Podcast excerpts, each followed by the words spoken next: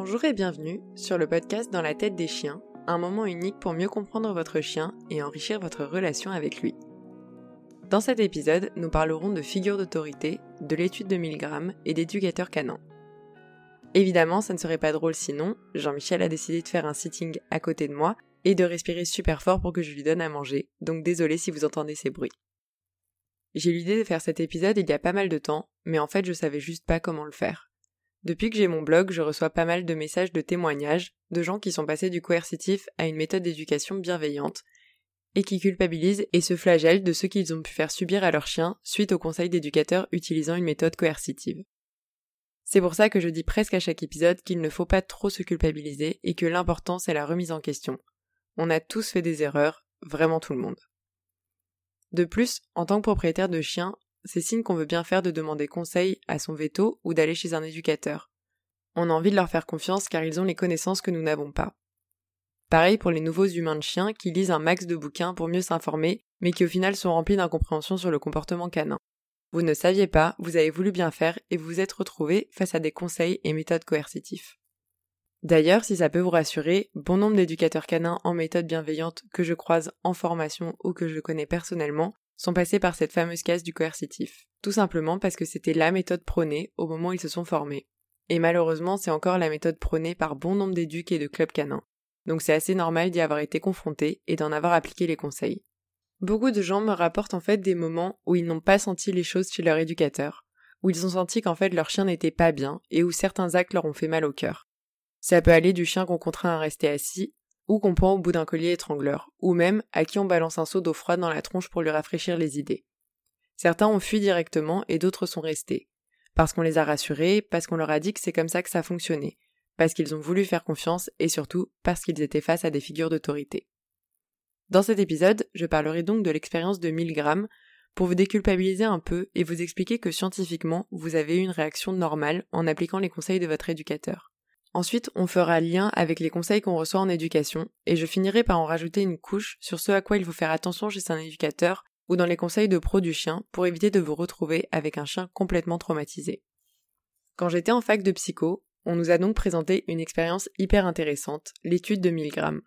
Évidemment, c'est une expérience qui est aujourd'hui éthiquement très controversée. Milgram était donc psychologue à l'université de Yale et a mené une expérience sur le conflit entre l'obéissance à l'autorité et la conscience personnelle. Il a examiné les justifications d'actes de génocide proposés par les accusés lors des procès criminels de la Seconde Guerre mondiale et de Nuremberg. Leur défense était souvent effectivement basée sur l'obéissance, qu'ils ne faisaient que suivre les ordres de leurs supérieurs. Pour cette recherche, le recrutement avait lieu par des petites annonces dans le journal pour participer à une étude sur l'apprentissage à l'université de Yale. La procédure était la suivante. Le participant était jumelé avec une autre personne et il tirait au sort pour déterminer qui serait l'apprenant et qui serait l'enseignant. Évidemment, le tirage au sort était fixé de telle sorte que le participant soit toujours l'enseignant et que l'apprenant soit toujours un des complices de Milgram, qui prétendait évidemment être un vrai participant. Ensuite, l'apprenant était emmené dans une pièce où des électrodes étaient attachées à ses bras, et l'enseignant et le chercheur étaient dans une pièce voisine qui contenait un générateur de choc électrique et une rangée d'interrupteurs marqués de 15 volts, donc choc léger, à 450 volts, danger de mort. L'apprenant devait donc apprendre une liste de paires de mots qui lui avaient été donnés. Le professeur le testait en nommant un mot et en demandant à l'apprenant de se souvenir de sa paire dans une liste de quatre choix possibles. On demandait alors à l'enseignant d'administrer un choc électrique à chaque fois que l'apprenant faisait une erreur, en augmentant le niveau de choc à chaque fois. L'apprenant donnait principalement de mauvaises réponses de façon volontaire, et pour chacune d'entre elles, le professeur lui administrait un choc électrique. Lorsque l'enseignant refusait de lui administrer un choc, l'expérimentateur devait lui donner une série d'ordres ou d'incitations pour qu'il continue. Il y avait quatre ordres, et si l'un d'eux n'était pas respecté, l'expérimentateur lisait l'ordre suivant et ainsi de suite. Le premier ordre était donc continuez s'il vous plaît. Le deuxième, l'expérience exige que vous continuiez. Le troisième, il est absolument essentiel que vous continuiez. Et le quatrième était vous n'avez pas d'autre choix que de continuer. Les résultats de cette étude montrent que un tiers des participants ont continué jusqu'au plus haut choc. Tous les participants ont continué jusqu'à 300 volts. Milgram a donc expliqué le comportement de ces participants en suggérant que les gens ont en fait deux états de comportement lorsqu'ils se retrouvent dans une situation sociale, l'état autonome et l'état agentique. L'état autonome, c'est le fait que les gens dirigent leurs propres actions et assument la responsabilité des résultats de ces actions. L'état agentique, c'est permettre aux autres de diriger leurs actions, puis transfère la responsabilité des conséquences à la personne qui donne les ordres. Les personnes ordinaires peuvent donc faire du mal à un autre être vivant sous les ordres d'une personne d'autorité. Milgram a conclu que les gens obéissent soit par peur, soit par désir de paraître coopératifs, même lorsqu'ils agissent à l'encontre de leur propre jugement et leurs désirs. La personne en face est perçue comme qualifiée et ses demandes paraissent donc légitimes. Mais du coup, en éducation canine, qu'est-ce que ça nous apporte? Quand on adopte un chien, la première personne qu'on va voir, c'est le vétérinaire. C'est donc une figure d'autorité. La plupart des gens vont donc écouter ce que le vétérinaire leur dit et l'appliquer. Mais malheureusement, ceux-ci ne s'y connaissent pas tant en comportement. Personnellement, moi je connais des super vétos, mais il y en a plein d'autres qui sont très bons pour la santé physique, mais pas pour le reste. Là aussi, les formations changent et ça dépendra évidemment de qui vous avez en face de vous. Mais clairement, si votre vétérinaire contraint le chien aux soins sans avoir pris le temps de le détendre, à part dans une situation d'urgence évidemment, allez voir ailleurs au risque que ça finisse en morsure ou en trauma de votre chien. Ou si votre vétérinaire vous dit que votre chien est dominant, mais que sur le plan des soins, il est absolument top, fermez juste vos oreilles quand il parle de comportement. Et c'est d'ailleurs pareil avec l'éducateur canin que les nouveaux propriétaires de chiens iront voir. Ce que leur dit l'éducateur vient d'une figure d'autorité. Ils vont donc mettre en pratique ses conseils et le laisser faire, même si cela leur retourne le cœur. On est donc dans ce fameux conflit entre l'obéissance à l'autorité et la conscience personnelle. J'entends d'ailleurs souvent une phrase qui rejoint l'ordre 4 chez Milgram vous n'avez pas d'autre choix que de continuer. En effet, pas mal d'éducateurs en coercitif vont utiliser des mots durs pour vous convaincre que leur méthode de contrainte est la seule solution pour votre chien. Je préfère préciser que c'est faux et qu'on peut très bien faire de la rééducation comportementale en positif, comme par exemple dans la super association In Dog We Trust. Pareil pour les clubs canins. En vrai, c'est compliqué de trouver un club canin en positif, et pourtant, c'est le premier truc qu'on conseille aux gens sur Facebook quand ils adoptent un chien, plutôt qu'un éducateur, car c'est moins cher.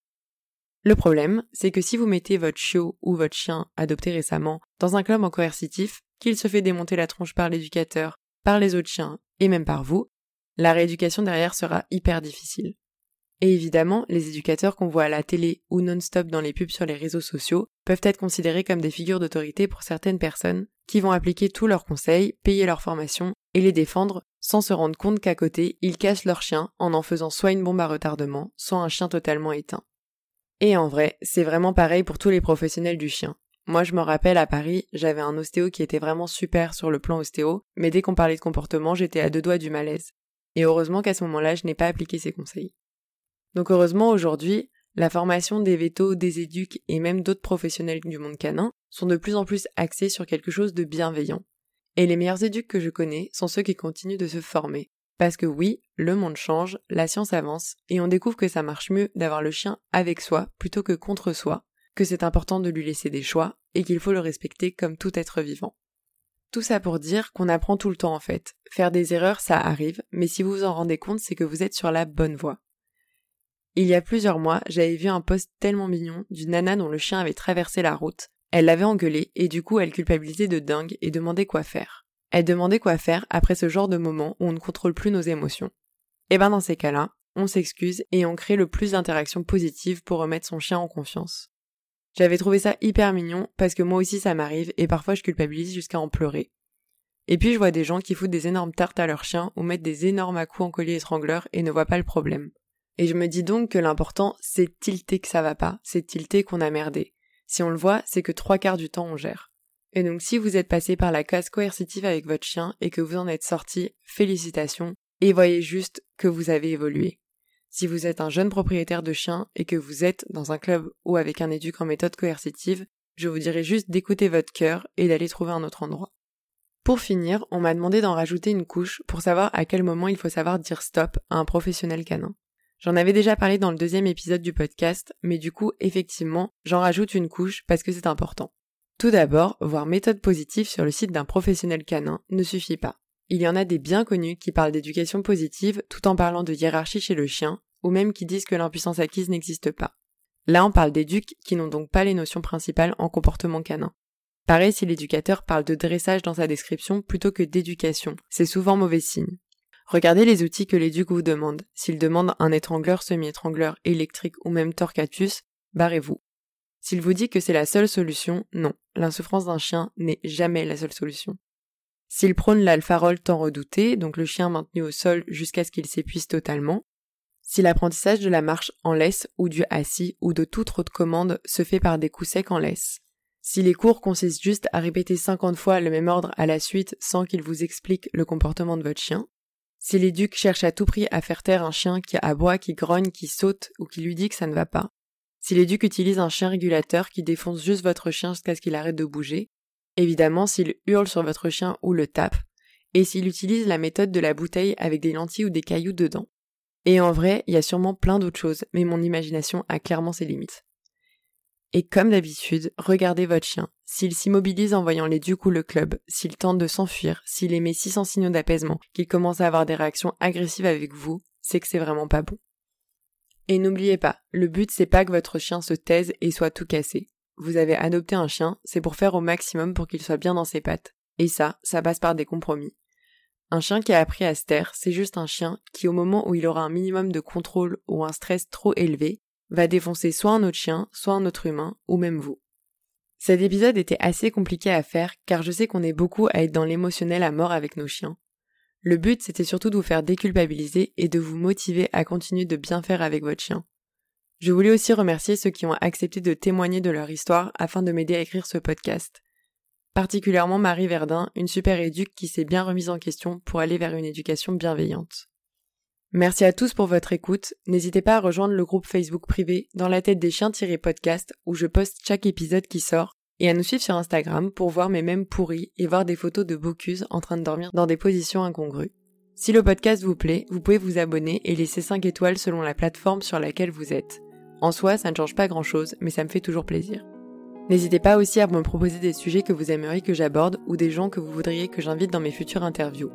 Sur ce, je vous laisse, je vous souhaite une bonne journée et des caresses consenties à vos toutous.